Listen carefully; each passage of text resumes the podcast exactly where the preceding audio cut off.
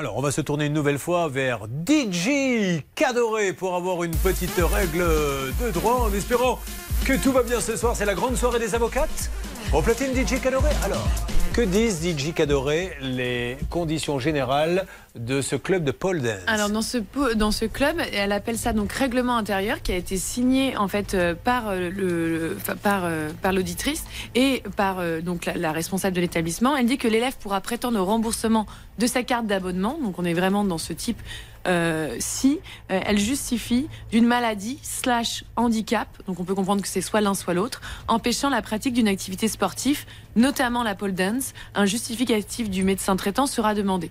Donc en l'occurrence, euh, vous remplissez exactement les conditions, c'est-à-dire que vous êtes bien, vous avez bien une carte d'abonnement. ceci étant dit, si elle avait marqué, admettons, on va faire le sketch de la chauve-souris de, de Bigard, si elle avait marqué il faut être handicapé pour être remboursé. De toute façon, ça ne tient pas devant un tribunal. Ça, ne tient pas, mais au moins il y aurait sujet à, discussion. Vous voyez ce que je veux dire? Là, il n'y a pas de sujet en fait. Donc là, mais elle, elle va jouer sur le slash. Mais, mais peu, en fait, slash, ça veut dire l'un ou l'autre. Ça ne veut, pas dire autre chose. Et juste une autre, une autre petite précision, c'est que j'ai vu que vous aviez envoyé des lettres recommandées. Elle n'a même pas daigné aller les, chercher. Donc un petit conseil pour les auditeurs.